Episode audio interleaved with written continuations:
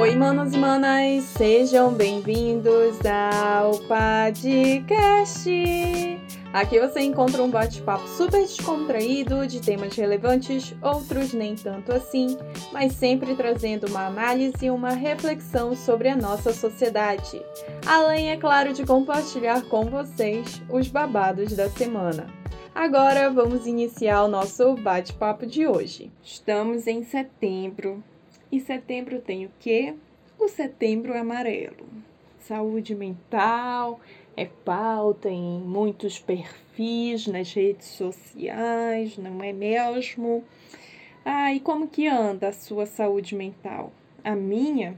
Bem, nem sei por onde anda. A coitada.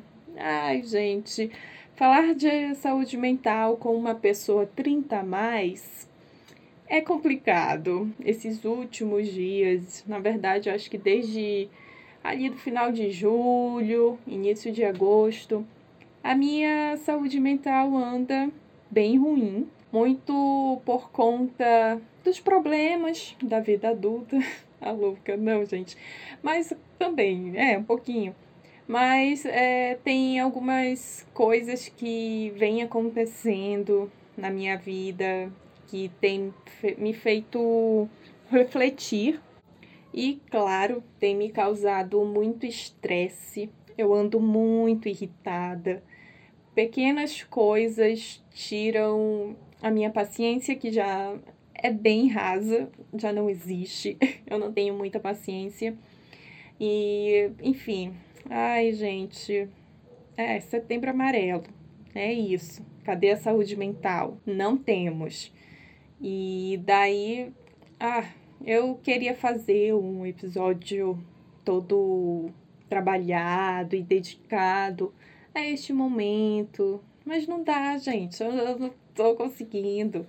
Como eu disse, é, os últimos último mês de agosto aconteceram algumas situações, alguns episódios que me der, é, foram como gatilhos para que eu, sabe, tivesse um, um pico de estresse muito grande. Muita gente acha que talvez por eu passar também essa impressão de que a minha vida é muito boazinha, né? Como assim, boazinha, assim? Que a minha vida é super plena, sabe? Que eu vivo numa plenitude completa e num kikiki, um cococó. Quando na verdade não. É, esse último mês eu, eu tenho feito muitas coisas, das quais eu ainda não posso explanar a respeito por escolha mesmo, porque eu não quero. Eu estou tomando aí algumas atitudes em relação ao meu exame, que já tem mais de um ano, todo aquele kikiki que eu já falei aqui para vocês. Já compartilhei várias e várias vezes essa minha situação em torno desse exame, que até agora a clínica, gente, a clínica tá cagando, entendeu? Dane-se se a mulher ali tá perdendo a visão dela, dane-se se a mulher tá perdendo a qualidade de vida dela, dane-se. Então tive que tomar aí algumas atitudes e no Brasil, ai gente, burocracia. E nada mais brasileiro para você se sentir brasileiro do que o quê? Enfrentar aí burocracias, assinar documentos, tirar xerox e aquele, é um caos, um surto que é. Em agosto aconteceu aconteceram esses episódios de eu ter que sair, ter que ai, assinar papel e com a gravidade da doença, né, da evolução da doença, isso essa questão de eu ter que assinar o meu nome, algo muito complicado, gente, muito difícil. Tive que preencher vários formulários e tudo de forma manual e uh, precisei da ajuda da minha mãe. E esse foi um dos episódios que foram serviram de gatilho para que eu começasse a ter esses momentos de estresses, né, de picos de irritabilidade porque para mim é muito difícil ter que pedir ajuda. As minhas amigas, as poucas amigas que eu tenho e que me acompanham aqui no podcast, elas ficam bem chateadas quando elas descobrem que eu estou passando por alguma situação, por algum momento difícil na vida e não compartilho com elas, que eu não peço ajuda. Isso é muito por conta da criação que eu recebi. Eu recebi uma criação da autossuficiência, que eu deveria fazer tudo sozinha. É, pedir ajuda dentro da criação que eu recebi, né, a criação que eu fui criada, é um sinal, é um sinônimo de fraqueza. Então, por isso que muitas vezes eu prefiro sofrer calada, sofrer sozinha, tentar resolver os meus problemas sozinha por conta dessa criação. E por mais que eu saiba que ser autossuficiente é algo impossível, você não consegue ser autossuficiente sempre. É muito difícil me desvincular dessa ideia que existe dentro do meu imaginário. Já tentei algumas vezes, porém é muito difícil, gente. É muito difícil. Principalmente porque eu ainda moro com a minha mãe. Eu, eu voltei a morar com a minha mãe depois da minha separação, lá em 2021. E a minha mãe é um, um espelho para mim.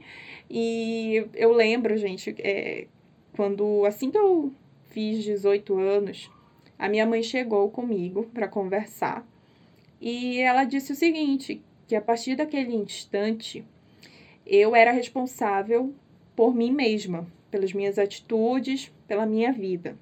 Que a responsabilidade dela comigo tinha terminado ali. E que a partir daquele dia eu deveria é, aprender a fazer as coisas. Ah, não sabe fazer? Aprende. Você tem que se virar sozinha. Só para vocês terem uma ideia do, do quanto essa criação autossuficiente está impregnada, está enraizada na minha vida. E até hoje em dia, né? Voltei a morar com a minha mãe e eu percebo como ela é um grande espelho para mim, que muitas das atitudes que ela tem, eu também tenho. É que nem aquele meme, né? Me tornei aquilo que eu mais temia. No meu caso, é a minha mãe. Porque quando meu padrasto faleceu, a minha mãe entrou em processo de depressão, né, e, enfim, foi uma, uma grande barra para ela, para nós duas. E até ela conseguir sair, fazer terapia e começar a cuidar da saúde mental dela, foi todo um processo. E durante esse período, muitas pessoas se mostraram ativas em ajudá-la, se demonstraram proativas na questão também financeira, de ajudá-la de alguma forma. E mesmo assim, muitas vezes minha mãe negou a ajuda de algumas pessoas, pessoas próximas a ela, amigos, familiares. Foi muito difícil é, para minha mãe começar a aceitar a ajuda das pessoas porque na cabeça dela eh, tem essa ideia da autossuficiência também. E nesse período eu comecei a ver que algumas das minhas atitudes são muito parecidas com a da minha mãe. Né? Essa questão da autossuficiência. E isso tem me causado alguns problemas no psicológico, óbvio. E nesses últimos meses tem acontecido isso, né? Nesse último mês, para ser mais específica, em agosto, precis, precisei sair, tomar aí algumas atitudes. Me deparei com esse obstáculo em relação à minha visão, para poder assinar documentos, preencher documentos. Eu precisei da ajuda da minha mãe para fazer isso, que é algo até que eu também tenho evitado sair sozinha. Acabei. Assim, a doença tá tirando a minha qualidade de vida, a minha autonomia, Já falei isso aqui muitas vezes. Só que agora, nesse momento, parece que caiu a ficha de que eu realmente estou muito dependente. E isso é um gera um sentimento estranho dentro de mim, né? E daí nesse nesse dia que nós saímos, que, enfim, nós fomos em um órgão público resolver, tentar pelo menos resolver o meu problema, né, o problema do meu exame, foi muito difícil eu assinar o meu nome. Aí até minha mãe falou, deixa que eu assino para ti. Só que não podia, né? Eu, eu é, que tinha que assinar.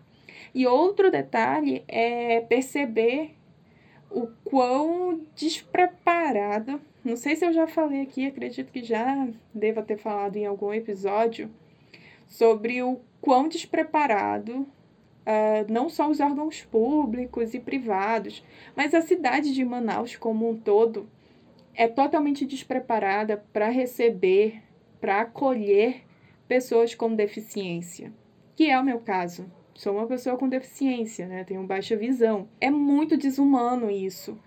É... Ah, eu, eu me senti ali bem impotente e ao mesmo tempo me senti inútil, fraca, porque eu não conseguia assinar o meu nome sozinha e volta lá naquele ponto da autossuficiência, que eu fui criada para ser assim, né? Essa mulher que resolve tudo sozinha, não precisa da ajuda de ninguém, mas ao mesmo tempo eu fico. Ai, gente, é uma grande dualidade de sentimentos um misto de emoções e que me causam essa irritabilidade que eu ando tendo. Mas além disso tudo? Ai, se já não bastasse, ai, coitadinha, what the girl problem? tadinha, ai, tadinha dela. Mas é, realmente tem sido, assim, vários, uma sequência de acontecimentos que tem me levado a ter um grande estresse e saturado a minha saúde mental. E eu sei também que muito desse meu estresse, dessa minha irritabilidade, vem do fato de eu ficar muito tempo dentro de casa. Como eu falei agora há pouco, eu tô evitando sair de casa. A última vez que eu saí, tem algumas semanas, aconteceu um inconveniente justamente por conta dessa minha dificuldade de enxergar e tá sendo muito difícil ter que ai, fazer uma adaptação na minha vida, né? E aconteceu esse inconveniente e eu, a partir desse dia, preferi. tô preferindo evitar. É, tô preferindo, evitando. Ai, Silvia, nossa, que concordância maravilhosa. Mas eu estou preferindo ficar em casa. Estou evitando sair, justamente porque Ai, não sei, gente. eu fico. Eu, eu me sinto muito insegura. Muito insegura quando eu saio sozinha. E sei que. Gente, eu, é, tudo eu tenho muita consciência né, das coisas. É, eu sei que tá, é, é tudo, essa insegurança toda está na minha cabeça. E que eu preciso desvincular. Por isso que é tão importante cuidar da saúde mental, né, querida? Fazer uma terapia. Só que, ai, não sei, gente. Fico assim, tô, eu estou passando por essa, por essas, por essa dualidade, né, de não só de sentimentos, mas também de pensamentos. Ah, enfim, um grande caos mental tem ocorrido na minha cabeça. E óbvio que não tem saúde mental que aguente tanta pressão. E eu sei que muitas dessas pressões dessa pressão vem de mim mesma, né? Ah, enfim, queria, eu, eu, eu queria poder falar mais com as minhas amigas a respeito disso, do quão insuficiente eu me sinto diante de algumas situações, do quão insegura. Mas aí, ao mesmo tempo, eu fico pensando: meu Deus, as pessoas têm outros problemas, Silvia nem tudo gira em torno de você. As pessoas também têm problemas. E daí eu acabo não falando com ninguém. E tento resolver tudo sozinha. E nisso de tentar resolver tudo sozinha, acaba dando uma grande merda, né? Até porque tem outro fator aí. Ai, ai, Silvia, você vai explanar a respeito disso? Mas é que a minha família, gente, ai, minha família me vê como um grande depósito de soluções de problemas alheios. Como assim, Silvia? É assim, gente. Acontece algum problema, é, a pessoa não sabe resolver, joga pra Silvia. Ai, manda a Silvia resolver. E o que mais me chateia nisso tudo é porque tem pessoas que não mandam mensagem para saber como que eu estou. Nada. Pessoas da família não mandam mensagem perguntando assim: "E aí, sua desgraçada? Como é que tá aí o problema da tua visão? Já conseguiu fazer teu exame?" Não, ninguém manda mensagem perguntando. Mas quando precisam, ah, gente, quando precisam de algum favor, quando precisam de. Já, já gente, já chegou.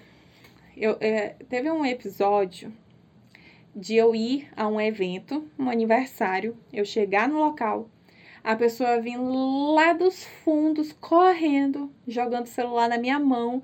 Ah, eu não tô conseguindo abrir esse aplicativo, resolve aí o problema. Joga o celular nas minhas mãos, vira as costas e vai embora, como se, sabe? Ah, dane-se, resolve aí o meu problema. Eu, tô, eu tenho um problema, Silvia, e eu preciso que você resolva. enfim, isso tudo tá me dando muito estresse. E eu não quero mais ser essa pessoa que resolve os problemas dos outros. Eu quero alguém para resolver os meus problemas. Que nem agora. Eu tive que tomar aí atitudes para ver se eu consigo fazer o meu exame. Eu tive que me virar sozinha. Fui pedir ajuda de uma pessoa a pessoa simplesmente falou: ai, entra aqui no site, nesse site aqui desse órgão público, e lá você vai ter as, as informações que você deseja. Obrigada por nada, porque eu já sabia que eu tinha que entrar no site. Mas eu queria, assim, um, né, um caminho ali, se tivesse ali alguma possibilidade de, de encurtar o caminho. Mas não, a pessoa não me ajudou em nada. Ah, enfim, gente, tô aqui só reclamando, né? Eu não queria. Mas é que esses dias realmente eu tô Ai, parece que eu sei que muitas vezes eu dou a impressão para as pessoas. Eu, já teve amigas que me, me, me, chegou a me falar isso. Ai, que nossa, a tua vida parece ser tão perfeita. Ai, você é isso, você é aquilo, você parece sempre estar tão plena. E eu sei que muito é da, da impressão que eu passo, gente, mas eu vivo no estresse eterno. Eu acho que esse episódio não tá fazendo o menor sentido. Mas como aqui é o local onde eu consigo desabafar, colocar um pouquinho das minhas frustrações pessoais, intelectuais, informais, interestelares, é louca. Aqui é, eu me sinto um pouco, um pouco não, me sinto muito à vontade para poder externar esses sentimentos e emoções que acontecem comigo. E tá tudo bem, né? Tá tudo bem. Acho que nesse mês de setembro eu tenho essa liberdade poética para fazer um episódio meio surtado, sem pé nem cabeça, só reclamando do quão difícil é ser uma pessoa adulta. Esses dias a minha mãe. Ai, gente. Ai, gente, lá vai.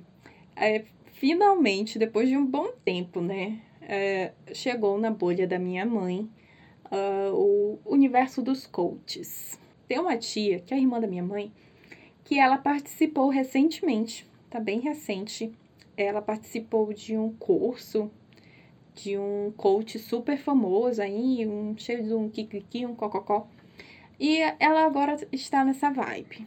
Ela vive postando essas coisas nos status dela, não sei o quê, e, e com um discurso da meritocracia, que é basicamente o que esses coaches pregam nas redes sociais. É, o, o papo do de ah, você só precisa ter força de vontade para fazer acontecer. Ah, a sua vida tá uma grande merda.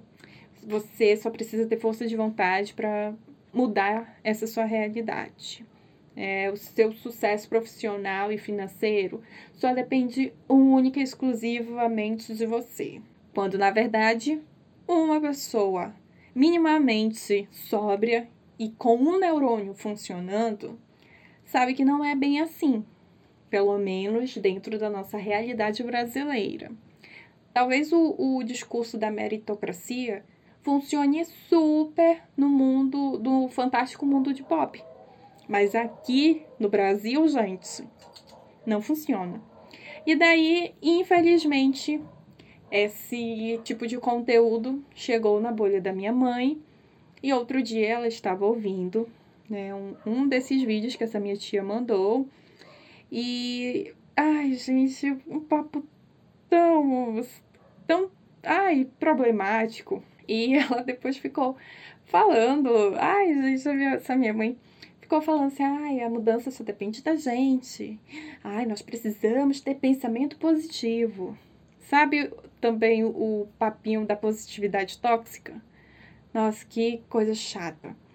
E eu fico passada, de verdade, com o universo, a realidade paralela que essa galera, esses coaches, eles vivem. Porque eles não vivem na mesma realidade que os demais brasileiros. Para eles, o Brasil é o país das oportunidades. Né? Todo mundo pode fazer e acontecer a hora que bem quiser. E nós bem sabemos que não é essa a realidade. O Brasil é um país extremamente desigual. E não é só na questão da desigualdade social, onde tem uma pequena é, população, uma pequena seleta população que pode, por exemplo, gastar 30, 50 mil reais em futilidades, enquanto tem centenas, centenas de milhares de pessoas passando fome. Pessoas essas que nem sequer podem fazer uma refeição digna por dia. Além dessa desigualdade toda, tem a desigualdade é, racial. Bem sabemos, pessoas brancas têm acesso a certos privilégios e oportunidades que pessoas negras e indígenas não têm. É, tem a, a, desigualdade de gênero, é, numa realidade, num Brasil, onde a cada 32 horas uma pessoa da comunidade LGBT morre. É, numa realidade onde mulheres trans e travestis têm uma expectativa de vida de 35 anos enquanto mulheres cis e héteros podem passar dos 80 anos. Então, assim, é uma coisa que eu fico. Não, ai, gente, eu não sei, eu fico assim, pasmada com a realidade paralela que essa galera vive. Porque nesse fantástico mundo de Bob que esses coaches vivem, é muito. É realmente. O discurso da meritocracia é super válido, porque só depende de você. Não depende, não depende o seu sucesso profissional e financeiro, não depende das outras pessoas, de outros fatores externos. E, ai, eu, eu sei que eu, ai, minha mãe estava ouvindo. E ai, aí eu, eu só ela assistindo, né, o vídeo e eu estava ouvindo. Estava lavando louça e tal. Nós tínhamos acabado de almoçar. Daí me, me bateu curiosidade de ver quem era a criatura. Era uma mulher falando, fazendo ali um discurso lindo e maravilhoso, né? Dentro do fantástico mundo de Bob. Quando eu me deparo com a mulher falando, a mulher que estava lá, a coach falando, era uma mulher branca, loira, dos olhos claros, é, de classe média. Ou seja, a mulher teve acesso a tantas oportunidades dentro. Primeiro que a mulher já tem o estereótipo do que é belo para nossa sociedade, que se aproxima muito da beleza europeia. Mulher branca, olhos claros, loira. Então, claro, é muito fácil para ela falar que uh, para alcançar determinadas uh, oportunidades, para ter acesso a essas oportunidades, a pessoa só precisa se esforçar. Mano, olha para você. uma mulher cheia, cercada de privilégios, vive dentro de uma bolha privilegiada, falando um monte de abobrinha. É fácil para você. É só, mano, você você tá ali, ó, de frente pro gol, é só você chutar a bola e fazer o gol, entendeu? Deixa de ser sonsa. E enfim, a mulher tava falando muitas abobrinhas, gente, que eu fiquei assim, não. E também falando um negócio de, ai, você tem que ter pensamento positivo, a lei da atração, e um kikiki, um cococó de positividade tóxica. Eu sei que aqui eu falo sobre esse espectro de energias e ah, eu sou eu gosto, gente, sou curiosa, né? tenho um lado místico dentro de mim. É, eu gosto, acho interessante esse assuntos voltados para não, mas outras religiões que não seja a religião cristã. Gosto, eu acho interessante, né? Como aprendizado. Ah, e alimenta a minha curiosidade. Então, já falei aqui, né, várias vezes, sobre essa questão de energias e signo e espiritualidade. Mas essa positividade tóxica, graças a Deus que eu não tenho. Sabe? De, ah, olhe, olhe pelo lado positivo. A pessoa tá ali atropelada, tá arregaçada. Eu, ai, olhe pelo lado positivo, você está vivo. Ai, pelo amor de Deus, a pessoa tá ali toda arrebentada. Eu não vou ficar sendo positiva no momento que a pessoa. A única coisa que a pessoa quer é reclamar. Deixa a pessoa reclamar. Deixa a pessoa reclamar, entendeu? Aí, enfim, eu fiquei muito chateada. Muito chateada com. Porque a minha mãe agora tá aí assistindo esse tipo de conteúdo de positividade. De positividade, não, de, de coach, com discurso de meritocracia.